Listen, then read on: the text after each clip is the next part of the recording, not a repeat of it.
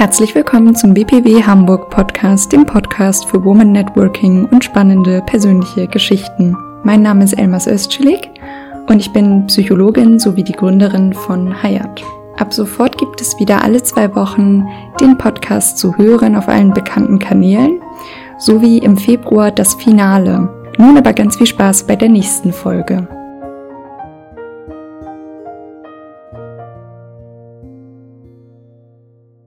Herzlich willkommen, Sabine.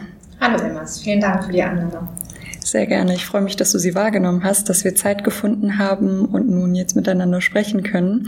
Ich bin sehr gespannt auf dich, weil ich dich auch noch gar nicht kenne. Ich habe es jetzt auch unterlassen, dich mal nachzuschlagen und würde direkt mal fragen, Sabine Muhl, wer bist du?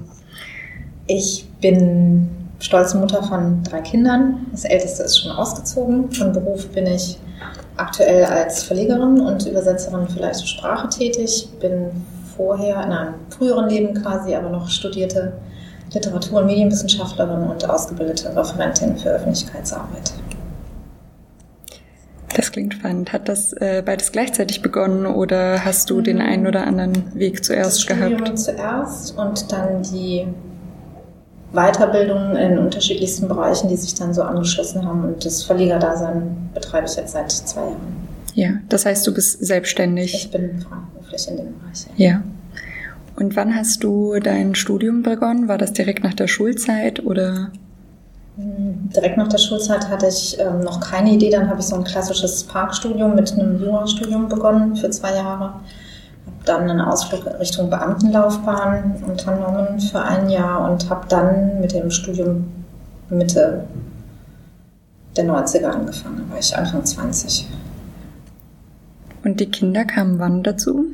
Eins kurz vor der Examensarbeit. Das hatte dann eine kleine Änderung im Ablaufplan dann mit sich gebracht und die anderen beiden dann später. Und was für ein Examen hast du geschrieben? Ich habe eine Magisterarbeit äh, geschrieben zum Ah, ja. Thema Reisemagazine. Mhm. Ja, weil Medien der Schwerpunkt war. Literatur- und Medienwissenschaften habe ich studiert, Englisch und Kunstgeschichte als Magister. Ähm, mit einem Jahr Pause in Wien noch dazu. Ja, das war der Schwerpunkt. Und dann hatte ich zunächst mich auf meine Tochter, die älteste, konzentriert und dann einen Job gesucht im öffentlichen Dienst. Ja. Was, ähm, also in deiner heutigen Tätigkeit, hattest du gerade schon gesagt, bist du Verlegerin. Mhm. Das machst du seit zwei Jahren. Ja, vor zwei Jahren habe ich den Buchverlag gegründet und äh, mache, betreibe das wie Bill Gates damals in der Garage seiner Eltern bei mir von zu Hause im Homeoffice. Es hat Mhm. viele Vorteile, weil ich dadurch die äh, Erziehungszeiten, die Care-Arbeit oder Pflegezeiten kombinieren kann. Ich habe nicht so den, den Zeitverlust, dass ich jetzt lange irgendwo hinpendeln muss. Licht und Schatten natürlich immer. Ne? Dadurch arbeite ich wahrscheinlich etwas mehr oder die, äh, die Sphäre von Arbeitsphase, Privatsphäre ist dann manchmal so ein bisschen verschwommen, aber es geht. Es hat sich jetzt ganz gut eingependelt. Ja, das wäre meine nächste Frage gewesen. Was für Hindernisse bringt es ähm, mit sich, das Modell, das Arbeitsmodell oder auch dein Lebensmodell, wie du es für dich gestaltet hast? Es ist wie bei allen wahrscheinlich die Vereinbarkeit und wenn man von zu Hause arbeitet und damit präsent ist, ist die Tür nicht immer die Grenze, um die dann eingehalten wird. Ne? Also dann kommt eben doch Kinderfrau oder Kind und klopft und sagt, wo ist denn das Salz?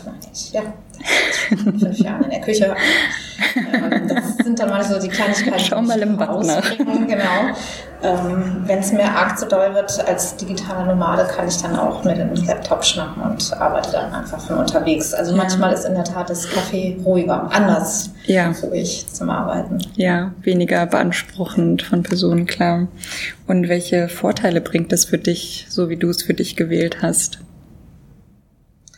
Der größte Vorteil ist die freie Zeiteinteilung. Ich kann ganz nach meinen privaten Bedürfnissen, die immer Vorrang haben familiär, äh, gucken und schieben. Wenn ich die, die Deadline weit genug nach hinten setzen kann, habe ich den Puffer, um mich nicht selber unter Druck setzen zu müssen oder Kundenaufträge, die fertig werden müssen. Und das ist ähm, der größte Vorteil, die freie Zeiteinteilung. Es gibt manchmal sehr kreative Phasen, da kann ich lange am Stück arbeiten, dann wieder nicht so durchgehend und ähm, die freie Einteilung Ja. ist der größte Vorteil. Du warst vorher im Ich Angestelltenverhältnis vorher einen Arbeitsvertrag. Ja. und jetzt bist du selbstständig. Wie war der Wechsel? Es war am Anfang ungewohnt, es kam auch recht abrupt. Ich hatte die Chance, an einem Lehrgang teilzunehmen für den Wiedereinstieg. Ähm, das war dann so von jetzt auf gleich. Ich bin weniger Tage aus einem mutmaßlich äh, sicheren Arbeitsverhältnis dann eben doch wieder in die Freiberuflichkeit mit allen Vor- und Nachteilen. Ähm, aber ich genieße es sehr. Also ich, zwar habe ich einerseits die Sicherheit aufgegeben, dass jeden Monat der Scheck äh, pünktlich kommt. Dafür bin ich aber jetzt sehr, äh, sehr kreativ tätig, auch karitativ tätig. Ich spende auch einen Teil meiner Arbeitszeit für karitative Projekte. Ähm, ja, aber wer weiß, mittelfristig würde ich vielleicht doch, auch wenn die Kinder größer sind und mich nicht mehr so sehr brauchen wie jetzt, dann doch wieder gucken, ob ich extern in einem Büro nach einem Arbeitsverhältnis äh, schauen würde. Und bisher gefällt es dir aber in der Selbstständigkeit so, dass du jetzt fürs nächste Jahr oder übernächste Jahr auch planst, dabei zu bleiben? Ja, für das nächste Jahr auf jeden Fall noch und dann muss ich gucken. Ja. Spannend. Ich bin ähm, gerade selbst als Selbstständige auch immer daran interessiert, was die äh, Hürden oder die Hindernisse für Freiberufler sind oder Selbstständige oder Unternehmer äh, oder Rinnen, weil das eben doch eine andere Arbeitsweise ist, wie du sagst. Das ist nicht klar, dass man von Monat zu Monat immer ähm, diesen Paycheck hat, äh, wie im Angestelltenverhältnis und die Aufgabenverteilung ist ja auch eine recht freie. Es gehört halt auch sehr viel Selbstdisziplin dazu und äh, ganz wichtig ist, Selbstfürsorge. Man muss selber auf sich gucken. Es ist kein Kollege da, der sagt, Mensch, mach doch mal Feierabend oder du siehst nicht gut aus, ne? mach heute keine Bildschirmarbeit mehr oder so. Also man muss schon sehr auf sich achten und gucken und sich gut kennen. Das erleichtert dann vieles, um gar nicht erst an diesen Punkt zu kommen, oh, mein Akku ist jetzt so leer, jetzt muss ich irgendwie länger eine Auszeit nehmen. Ne? Also ja, absolut. Das ist wichtig, dass man täglich, auch im Alltag, gerade im Alltag, diese Inseln hat und äh, sonst ist es ja klassisch, man hat so 30 Tage roundabout Urlaubstage und die anderen elf Monate arbeitet man darauf hin und jetzt verschwimmt es. Ne? Aber das ist wichtig, dass man sich selbst gut kennt und äh, für sich sorgt. Ja, ich glaube, das ist auch tatsächlich eine der Herausforderungen äh, für Selbstständige, die dann äh, nicht wie bei der Arbeit vielleicht, wenn man gerade in größeren Unternehmen unterwegs ist, dann hat man noch vom Arbeitgeber, dadurch, dass er dann verpflichtend äh, Betriebs ähm, betriebliches Gesundheitsmanagement betreibt oder wie auch immer darauf aufmerksam macht oder wie du sagst, durch aufmerksame Kollegen. Was glaubst du, ähm, du sagtest gerade, du kennst dich selbst gut, das heißt, du kannst da schon auch selber drüber schauen. Was glaubst du, was für andere Freiberufler es für Möglichkeiten gäbe, da sich äh, zu monitoren?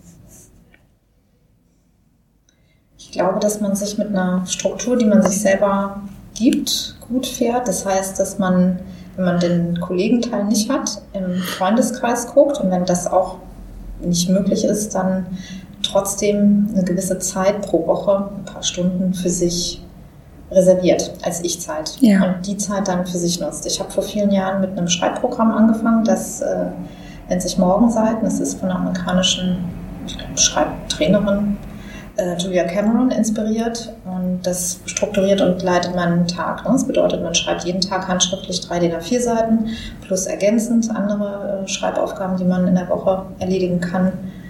Ähm, das hat mir sehr geholfen, die Struktur zu finden. Und ja. Sport ist ein wichtiger Ausgleich. Mhm. Aber sehr spannend. Also vielen Dank dafür, dass du das teilst. Ich kannte dieses Schreibprogramm noch nicht.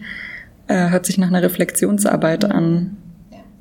Und das machst du täglich? Und das mache ich, wenn es irgendwie geht, täglich. Ja. ja.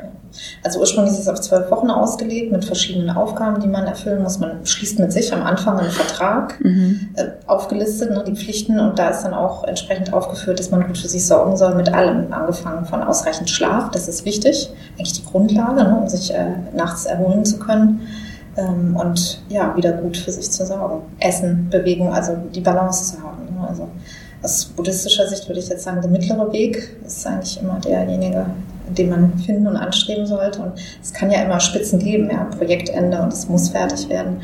Äh, aber dann gezielt sagen, so die Veranstaltung ist vorbei und jetzt mache ich vier Tage erstmal für mich. Und das sind unterschiedliche Erholungsphasen, aktive oder passive. Ne? Das ist auch mal eine Stunde im Wald. Ich habe jetzt einen Hund, das strukturiert den Arbeitstag auch, weil ich dadurch zum Glück auch gezwungen und angehalten bin, wenn er mit der Leine an der Schnauze vor mir steht und sagt, jetzt aber, mhm. dass ich dann sage, okay, du hast recht, jetzt sitze ich schon vier Stunden am Schreibtisch, jetzt mache ich eine Pause.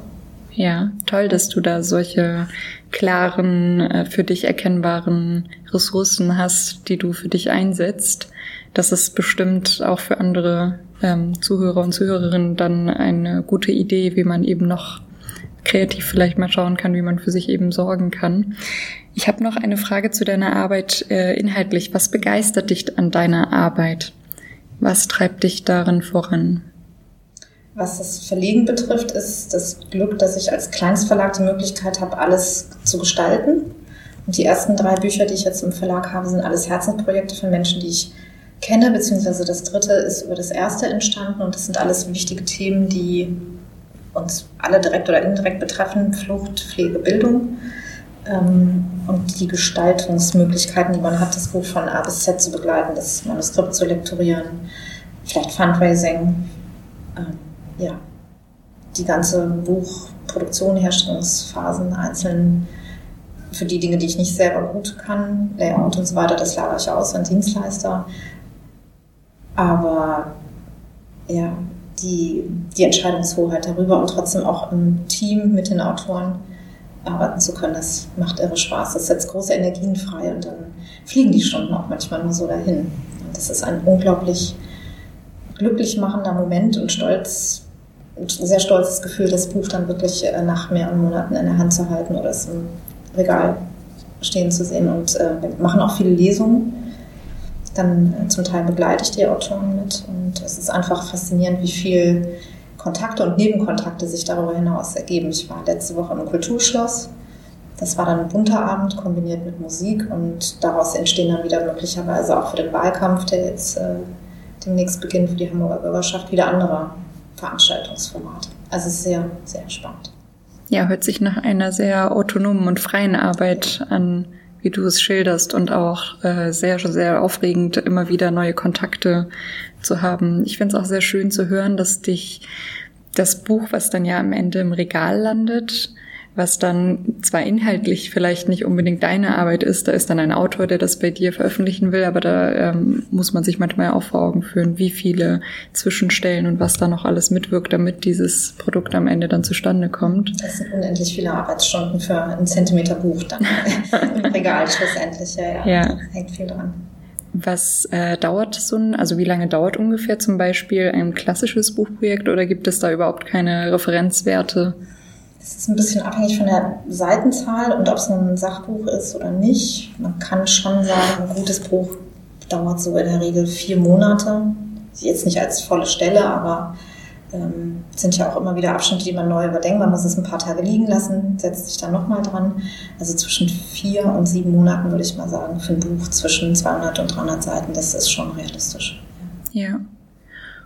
Und was hat dich dann bewegt dazu? Also du hast jetzt gerade schon erzählt, was dich daran ähm, antreibt und was dich begeistert für deine Arbeit. Du wusstest ja aber eigentlich noch nicht ganz, dass das dann, also bevor man etwas macht, weiß man ja noch nicht, was das dann am Ende wirklich ist.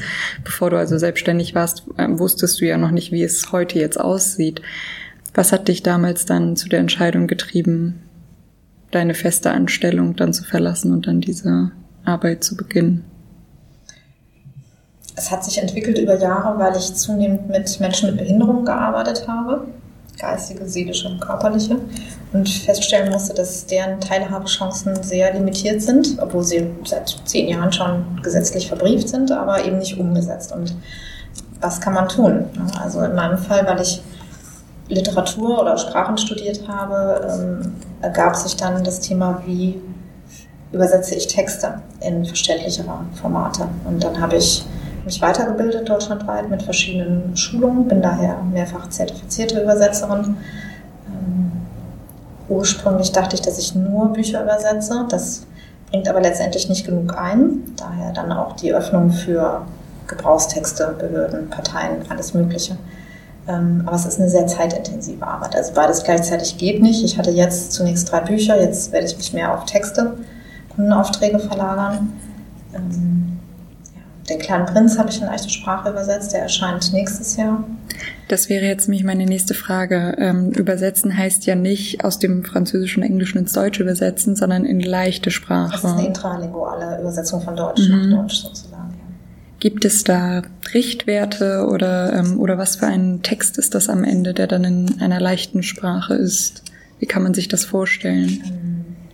Es ist vom Textvolumen her grob geschätzt 1 zu 4. Es ist immer ein Zusatzangebot. Man sieht es auf den ersten Blick, weil es große Schrift ist, großer Zeilenabstand. Ähm, meistens stark bebildert. Das wird jetzt beim Kleinen Prinz nicht der Fall sein. Ich habe die Bildrechte nicht bekommen, beziehungsweise die Lizenzgebühren sind so hoch, dass es oh, wie schade. gewesen wäre. Da sind ja auch so schöne. Aufwärts. Vielen Dank, liebe Agentur. Ach, ähm, sehr schade, gerade bei dem Buch. Ähm, quasi nur Text, von daher wird das auch kein wirklicher großer Erfolg werden, weil der ein wichtiger Teil eben die Wiedererkennbarkeit über die Bilder ist nicht gegeben. Aber trotzdem, es ist ein Versuch und ich werde es weitermachen.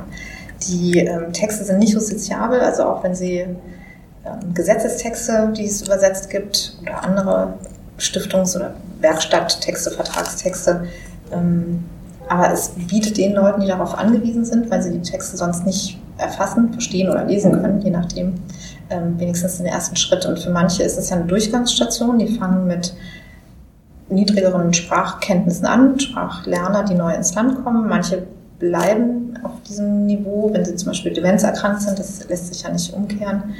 Ähm, aber es gibt viele Möglichkeiten mit diesem Sprachkonzept. Es ist festgelegt. Es gibt mehrere Duden zum Thema.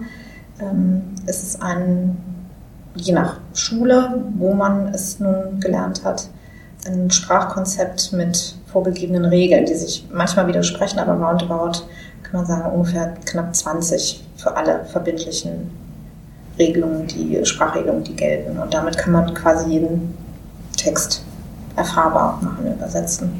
Ja. Das ist ja schon auch eine große Arbeit für die Inklusion. Hast du da irgendwie eine Förderung oder wie auch immer erfahren oder gibt es da Möglichkeiten für dich? Weißt du das? Weil das ja wirklich ähm, eine sehr, also du bist zwar als selbstständige Verlegerin ähm, in der Wirtschaft tätig sozusagen formell, aber es ist ja schon eine sehr soziale Arbeit, die du machst.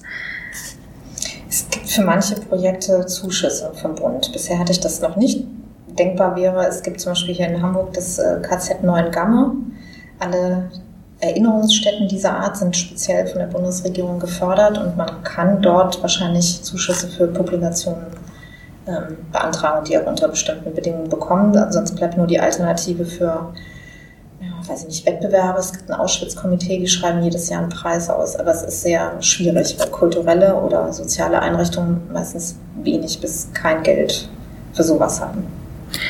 Ich glaube, ich habe mal was von Aktion Mensch äh, auch in die Richtung Projekte mal gesehen mit Menschen mit Behinderungen und so weiter. Mikroförderungen auch. Ja. Das ist an sehr hohe Hürden geknüpft. Das, hm. Man darf keine Gewinnerzielungsabsicht haben. Dann geht hm. das nicht für Einzelpersonen. Also ganz viele ja. Ausnahmeregelungen. Ja. Es sind super Projekte, die damit gefördert werden. Ja, aber die Hürden muss man erstmal ja. schaffen. Ja, das ist leider in Deutschland immer noch äh, nach wie vor, egal ob man gründen möchte oder ein Projekt auf die Beine stellen möchte. Wir sind da ja bürokratisch ohne Ende. Hat ja auch für gewisse Dinge seine Vorteile. Ich fühle mich in einem deutschen Aufzug immer noch äh, am wohlsten, wenn ich dann reise und äh, weiß, ja, äh, im deutschen Aufzug, da passiert drin nichts und in, ähm, ja, woanders fühlt man sich vielleicht in den Systemen nicht so wohl, aber für die freie Wirtschaft oder für solche Projekte, find, also habe ich auch so in Erfahrung gebracht, dass es wirklich sehr, sehr große Hürden sein können. Da muss man schon wirklich einen sehr, sehr langen Atem haben. Ja, spannend. Hast du als Verlegerin oder ich sag mal als Sabine, hast du ein Lieblingsbuch? Gibt es ein Buch, das dich bisher begleitet hat, was dich immer wieder begleitet oder vielleicht auch jetzt aktuell einfach ähm, für dich eine Wichtigkeit darstellt? Der kleine Prinz ist schon ein prägendes Buch gewesen. Zu meinem Leidwesen mögen meine Kinder es überhaupt nicht. Alle drei nicht. Ähm, ein anderes ist noch Der Fremde von Albert Camus und äh, das Spiel ist auch schon Paul Sartre. Das waren so drei ja. anderen Klassikern, die mich geprägt haben. Hast du mit der Philosophie auch Überschneidungen im Studium gehabt oder wie kamst du zu den Büchern? Nee, das nicht. Das war einfach als Sidekick quer gelesen. Ne? Man gibt ja einen Literaturkanon, den man gelesen haben müsste, sollte und dann gucke ich nach rechts und links. Mhm.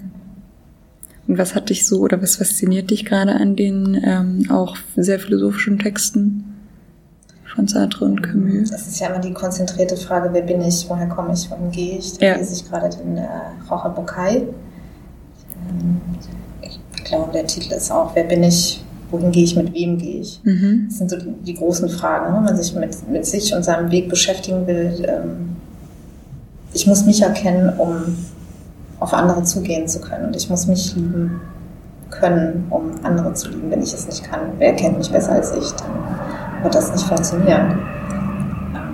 Ja, diese Schnittstelle finde ich auch immer sehr schön. Mich hat das äh, damals in der Schule schon in Richtung Erkenntnistheorie, die vierkantischen Fragen, ähm, woher komme ich, was will ich und so weiter. Das war schon sehr äh, spannend für mich und ich durfte in der Psychologie dann auch genau diese Themen in einigen Punkten eher in Richtung klinische Psychologie. Also das ist dann eher, was ist die Abweichung von dem Selbst, aber ähm, durchaus auch in Texten wie Bukai beispielsweise, wenn da Psychoanalytiker schreiben, welche ähm, Konzepte sie da haben oder gerade in Büchern ähm, verwoben, finde ich es wirklich auch sehr bereichernd. Also da würde ich es mir auch sehr wünschen, wenn das Buch auch in der leichten Sprache erscheinen könnte, um den Zugang eben gerade für Menschen, die ja durch den Spracherwerb, also Sprache ist ja auch auf eine Art und Weise identitätsschaffend. Und da eben auch noch Zugang zu haben, wäre ja wirklich schön. Es gibt durchaus im Bereich der einfachen Sprache, das ist jetzt kein festgelegtes Sprachkonzept, sondern eine vereinfachte Standardsprache, da gibt es eine Reihe von Publikumsverlagen, die das schon für sich erkannt haben. Also dann meinetwegen Philosophie für Einsteiger, aber auf einem Erwachsenen, nicht Kinderniveau, aber leicht verständlich, um einen ersten Einstieg zu haben. Weil oft ist die Hürde so hoch, mhm. dass man hat das Buch oder was anderes in der Hand, denkt sich, hm, ich versuch's, aber es ist nichts für mich und dann lege ich es weg. Und manchmal muss man einfach nur ein bisschen länger durchhalten oder einen leichteren Einstieg haben. Also es anders aufbereitet, äh, vorgesetzt bekommen. Man kann sich ja immer steigern und sagen, so jetzt habe ich das Grundlagenwerk gelesen, jetzt gehe ich dann äh, eine Stufe weiter. Und dafür sind diese Bücher und auch diese Konzepte, die dahinter stehen, zum Teil auch bebildert mit Sketchnotes. Dafür sind die wunderbar geeignet. Ja. Das hört sich wirklich super an. Also gerade bei philosophischen Texten oder auch bei psychologischen Texten, wenn die sehr mit äh, theoretischen Konzepten fundiert schwere Literatur ist manchmal, wenn man nicht aus der Ecke kommt, glaube ich, schon sehr schwierig zugänglich. Also wenn ich heute, jetzt war ich sehr viel in der Psychologie unterwegs, äh, mir nochmal philosophische Texte anschaue, dann äh, überfordern die mich teilweise auch. Da brauche ich erstmal nochmal dreimal den Satz lesen, bis ich ihn verstehe. Das, ähm, also ohne dass ich jetzt auch vielleicht die leichte Sprache nötig hätte, ähm, weil ich da einen Hintergrund für habe, aber umso mehr wünsche ich mir das für die Inklusion. Ich habe äh, Inklusion eigentlich eher, also bei Sprache zum Beispiel ist mir eher Gehörlosigkeit oder sowas eingefallen, ähm, also über die Intra-Übersetzung hattest du ja, intralinguale Übersetzung, intralinguale Übersetzung ähm, bin ich bisher noch nicht gestolpert, deswegen finde ich das ganz schön spannend. Mhm. Wobei die Gebärdensprache wiederum was anderes ist, ist ja eine mhm. eigene Sprache, genau. ein eigenes Sprachsystem für sich. Ja. ja. Ich finde, das sollte auch schon verbindend in der Schule, in der Grundschule gelehrt werden, weil es gibt jetzt nicht so viele äh, höher eingeschränkte Menschen bundesweit, aber trotzdem für die, die es betrifft, die haben einen sehr limitierten Wortschatz. Ähm, das ist sehr schwer. Ja, aus der psychologischen Ecke haben wir da auch äh, sehr große Schwierigkeiten, dass es auch nicht genug äh, Psychotherapeuten beispielsweise gibt, die das anbieten können. Und äh, da landen die meisten Menschen dann doch eher nochmal ähm, in kirchlichen Organisationen, wo sie dann nochmal sich Hilfe holen können. Aber das ist noch eine große Aufgabe, Inklusion in der Bundesrepublik. Das stimmt. Vielleicht ändert sich jetzt was. Ich hab, bin parteipolitisch auch aktiv und ich mhm. hatte gerade jetzt, weil wir Landesparteitag haben und das Wahlprogramm äh, verabschiedet wird, einen Antrag eingereicht, dass auch das Wahlprogramm in leichte Sprache übersetzt wird. Und dann, meines Wissens ist das in Hamburg bisher noch nicht gewesen. Also vielleicht mhm. gibt es das für, ähm, für die Bundestagswahl mit, mit Schaubildern zur Vereinfachung. Ähm, aber das wäre nochmal ein großer Gewinn, auch die zu erreichen, die sich jetzt vielleicht nicht durch 30 Seiten, wofür steht denn jetzt die Partei ABC? Ja, würde ich mal jetzt behaupten, das würde der ganz normale Bürger auch gerne sehen. Kann man damit rechnen, dass wenn du einen Text in der Hand hast, der für leichte Sprache veröffentlicht wurde, vielleicht auch für Kinder zugänglich wäre? Ja, das geht.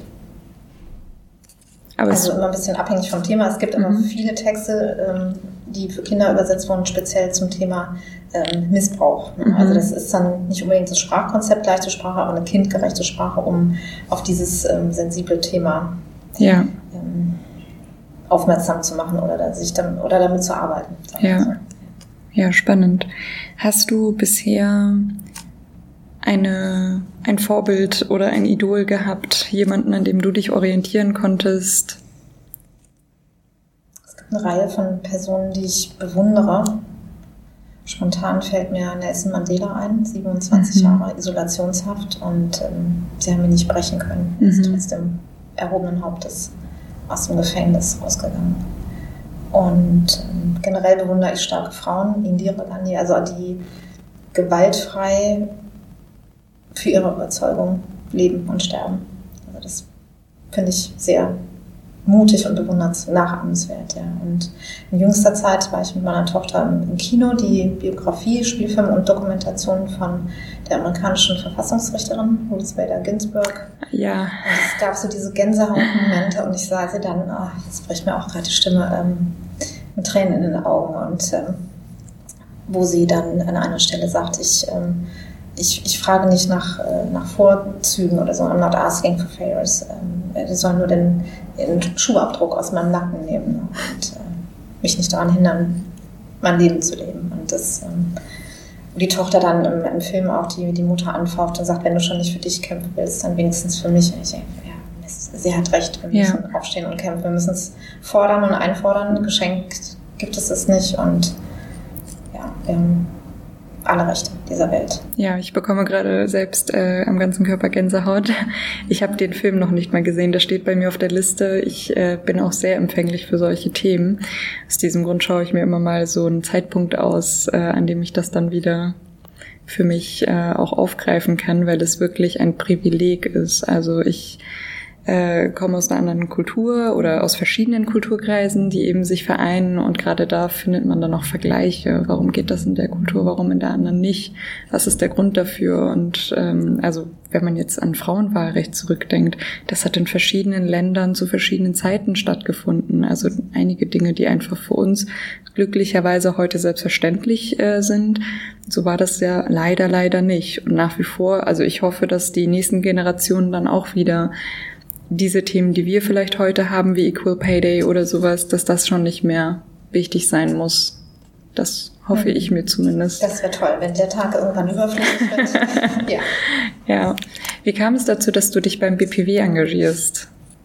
Ich hatte nach einem Netzwerk geguckt für berufstätige Frauen, die nicht so sehr den Schwerpunkt auf das Mütterdasein legen oder Mutterdasein legen, mhm. sondern ähm, wo der Job im Vordergrund steht, weil irgendwann hat man genug diese ganzen Kinderthemen durch und es geht dann darum, aus einer heterogenen Gruppe zu gucken, ähm, nicht jetzt nur, ich bin auch bei den Bücherfrauen aktiv, aber das ist halt sehr speziell für die Buch- und Literaturbranche.